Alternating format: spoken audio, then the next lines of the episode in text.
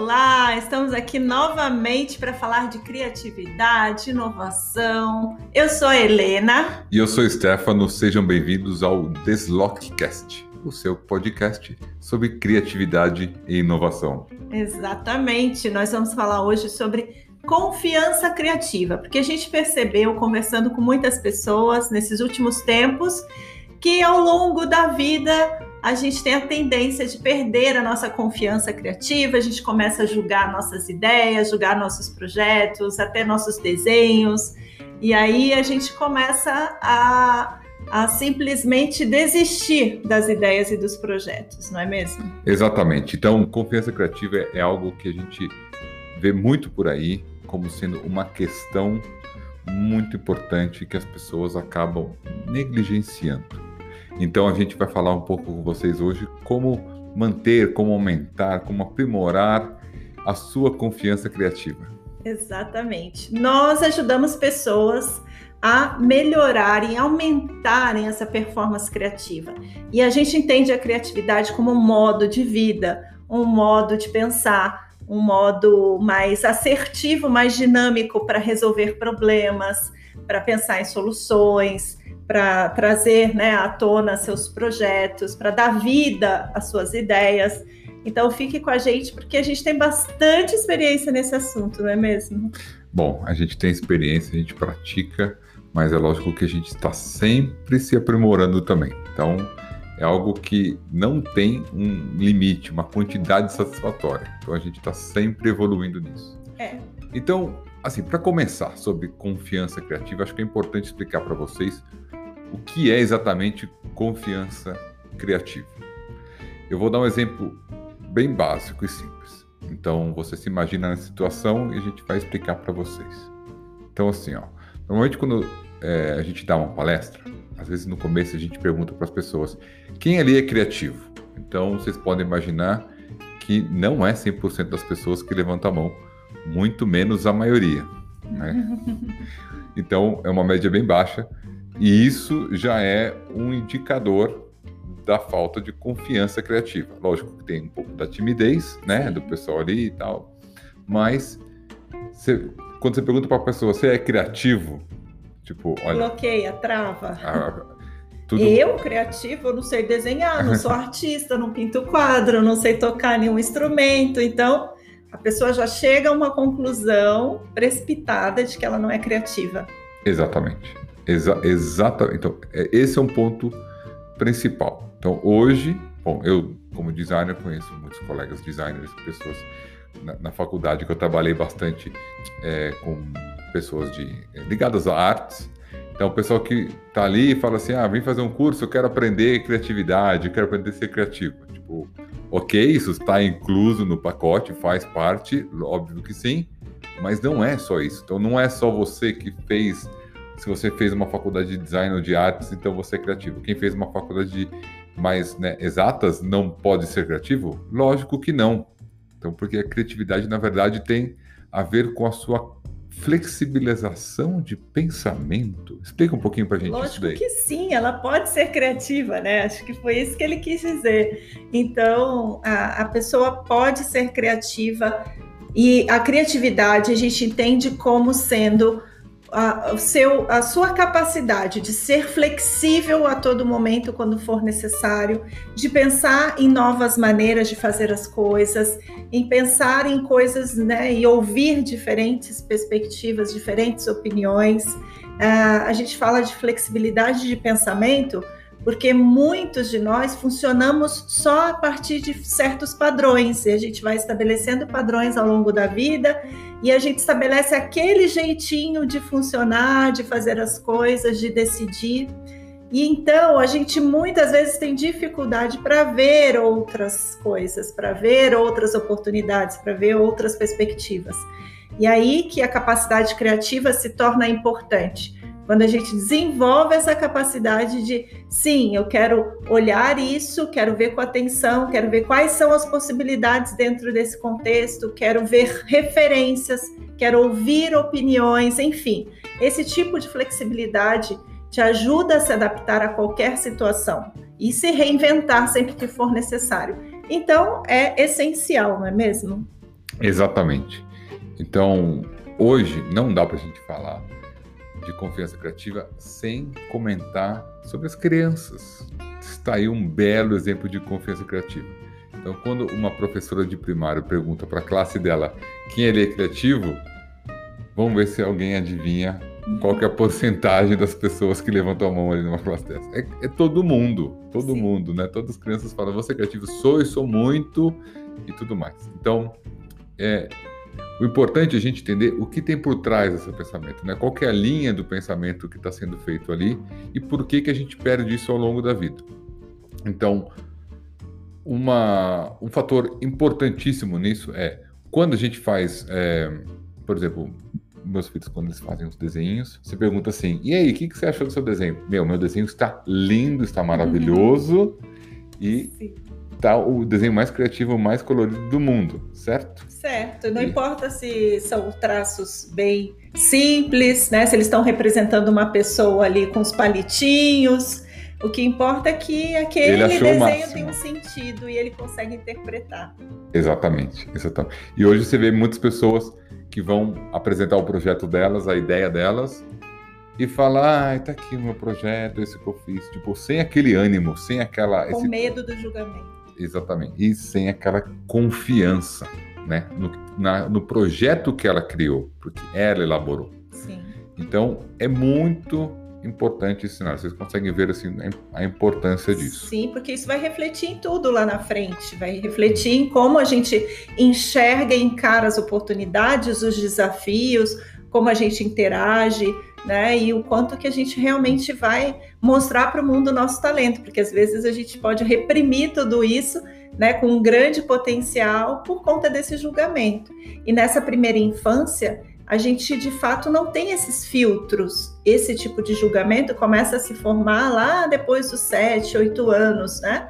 E aí sim a criança começa a esconder o desenho, porque acha que já não é tão bom assim, né? Aí o amiguinho fala: Nossa, isso aí é uma pessoa, isso daí é uma casa, isso aí tá horrível.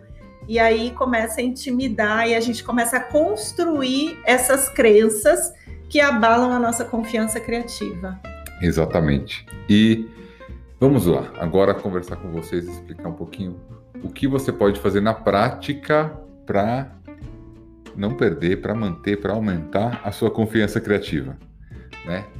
Então assim, olha, um ponto principal que eu, eu gosto de dizer para todo mundo é o seguinte, é o que eu chamo de fazer a lição de casa, né? Então, quando a gente está falando de confiança criativa, tá, a gente está falando de uma situação onde você vai apresentar uma ideia, vai compartilhar uma ideia, e vai falar com, é, com alguém, seja no trabalho, seja na vida pessoal, falar assim, olha, eu tive essa ideia, que tal a gente fazer aqui? Né? Dá até para compartilhar com a família mesmo, né? Começa a fazer apresentações das suas ideias para os seus filhos, para os seus irmãos, para os seus tios, para os seus amigos. Isso tudo vai ajudar você a desenvolver uma confiança criativa maior. Exatamente. A prática leva à perfeição.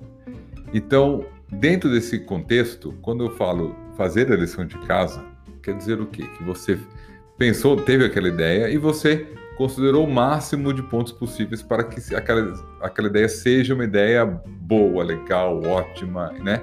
Tenha a qualidade né, daquele, daquele projeto que você está pensando, independente do objetivo que ele atinja. Então, é lógico que isso depende muito do tempo que você teve para criar, né? Então, assim, às vezes é um, é um às vezes o projeto pode ser um projeto para o trabalho, pode ser até um projeto de viagem ali no feriado e tudo mais. E quando eu falo fazer lição de casa, é quando o tempo e os elementos que você juntou para é, apresentar aquela ideia. Então, ah, fiz esse projeto, considerei esse ponto, esse ponto, esse desafio, a gente pode ter esse problema, vai ter esse custo, etc e tal. Ou assim como uma viagem, falar, ah, a gente vai viajar no feriado, é, a gente vai para esse lugar, para essa cidade, vai via visitar esses pontos, vai ficar nesse lugar e tudo mais. Então, isso que eu chamo de fazer lição de casa, é você juntar o máximo de elementos para fechar a história e tudo mais. Então, a hora que você trabalha nisso, você sabe que você fez um, deu o seu melhor ali, né? Ou fez um planejamento, considerou diversos tipos de pontos.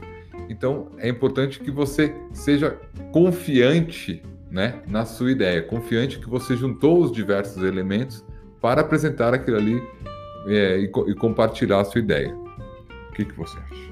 Eu acho uma ótima ideia e eu acho que dá também para a gente treinar aí, mesmo que a gente não tenha habilidades técnicas para o desenho, eu gosto muito da ideia do brainstorm hum. em forma de desenhos. Então, aquela questão, quando você vai fazer uma maratona de ideias, uma chuva de ideias, né? Você quer validar suas ideias aí numa reunião com as pessoas que você conhece ou dentro do seu trabalho, que tal, em vez de só falar as ideias que vierem à mente, anotar essas ideias, por que não escrever essas ideias ou desenhar essas ideias? É uma maneira também de exercitar o teu cérebro né, a trazer um sentido, um significado para aquele projeto. E, e, é um bom exercício também para a criatividade, não é mesmo? É, é, um, é um ótimo exercício. É, e gostaria de explicar para vocês um ponto muito importante quando você falou do desenho. Muitas pessoas atrelam criatividade ao desenho. Você sabe desenhar, você é criativo. Se você não sabe desenhar, você não é criativo. Então, eu acho que não, não existe uma correlação direta. Eu acho que você sabe desenhar, você é um bom ilustrador e você pode ser criativo ou não. Então eu já vi muitas pessoas que sabem desenhar muito bem e não são criativos, ou seja, não conseguem colocar uma ideia inovadora, uma ideia diferente, uma ideia, sabe, que seja melhor no papel. Só sabe desenhar. Sabe mesmo. desenhar, sabe ilustrar. ilustrar. Então você pede para a pessoa assim, ah, desenha um, um uma casa para mim. Aí a pessoa faz aquele desenho que é quase uma foto da casa. Você, ok, legal, agora faz uma casa diferente. Aí faz a casa quase igual. Tipo, ah, eu, eu não sei desenhar uma casa diferente, mas sei fazer aquilo. Então, se você ver, por exemplo, vamos pegar aí os croquis do grande mestre da arquitetura Oscar Niemeyer, ele fazia rabiscos assim, não eram ilustrações, eram rabiscos, croquis, desenhos que representavam a ideia e já estava ótimo. Tipo, ele conseguiu comunicar a ideia dele através do desenho. Então, não necessariamente fazer uma ilustração. Ou seja, isso não fazia dele muito menos é, um melhor, menor, é, pior profissional do que é, fazer um desenho, uma ilustração totalmente realista, com perspectiva correta, etc. E tal. Então, é importante que as pessoas entendam que o desenho ele é uma comunicação visual, uma maneira de você comunicar. É uma maneira de você. Se você conseguir fazer um cachorro, faz um desenho que seja uma elipse com quatro palitinhos ali e uma carinha meio estranha. Se alguém olhar aquilo e falar isso aqui é um cachorro, já está ótimo o suficiente. Não? Eu entendo essa dificuldade, pessoal, porque eu não tenho habilidade alguma de desenho especificamente. Então, por muito tempo, eu realmente achei que eu não era uma pessoa criativa, porque nunca tive habilidade para artes, para desenho. Então eu imaginava, bom, criatividade é coisa de artista, é o que muita gente pensa, né? É o que muita gente acredita. E aí, ao longo dos anos, estudando neurociência, depois também entendendo de toda a experiência do Stefano como designer, e aí aprendendo muito com ele, e aprendendo os recursos mentais e emocionais para a gente manejar essa flexibilidade, adaptação. Eu comecei a entender a criatividade de uma outra forma. É algo muito mais amplo, né, do que uma habilidade técnica específica ou uma habilidade artística. E é esse ponto que realmente, até mesmo dentro de um exercício de brainstorm, de maratona de ideias, que você elabore com desenhos, ainda assim você não está praticando arte, não é isso que a gente quer dizer. A gente está falando do seu exercício justamente de ser flexível, de entender as coisas, de conseguir comunicar as suas ideias de diferentes maneiras. Não é o desenho em si, é a flexibilidade, a sua capacidade de adaptação que está em jogo aí. Exatamente, exatamente.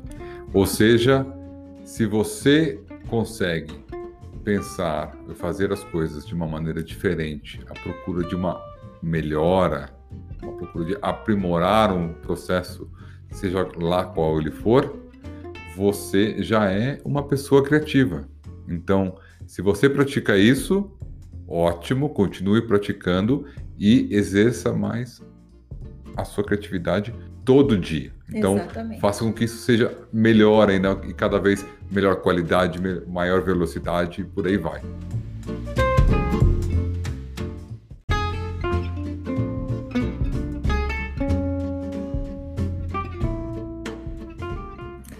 Gente é bom naquilo que a gente pratica mais, então a gente tem que treinar. A criatividade pode ser treinada, aprendida, e é por isso que você tem o Deslockcast, por isso que você tem o canal do Telegram, por isso que você tem o Instagram, deslock.sp, para você acompanhar as dicas, para você praticar todos os dias.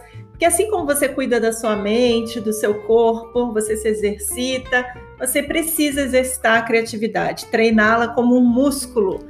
E aí sim você vai se fortalecer para você ter aí uma qualidade melhor de ideias, para você de fato ter prosperidade através da criatividade. E é isso que a gente quer propor para vocês, porque é assim que a gente vive a criatividade nos nossos projetos, na nossa vida, e para nós tem sido sensacional.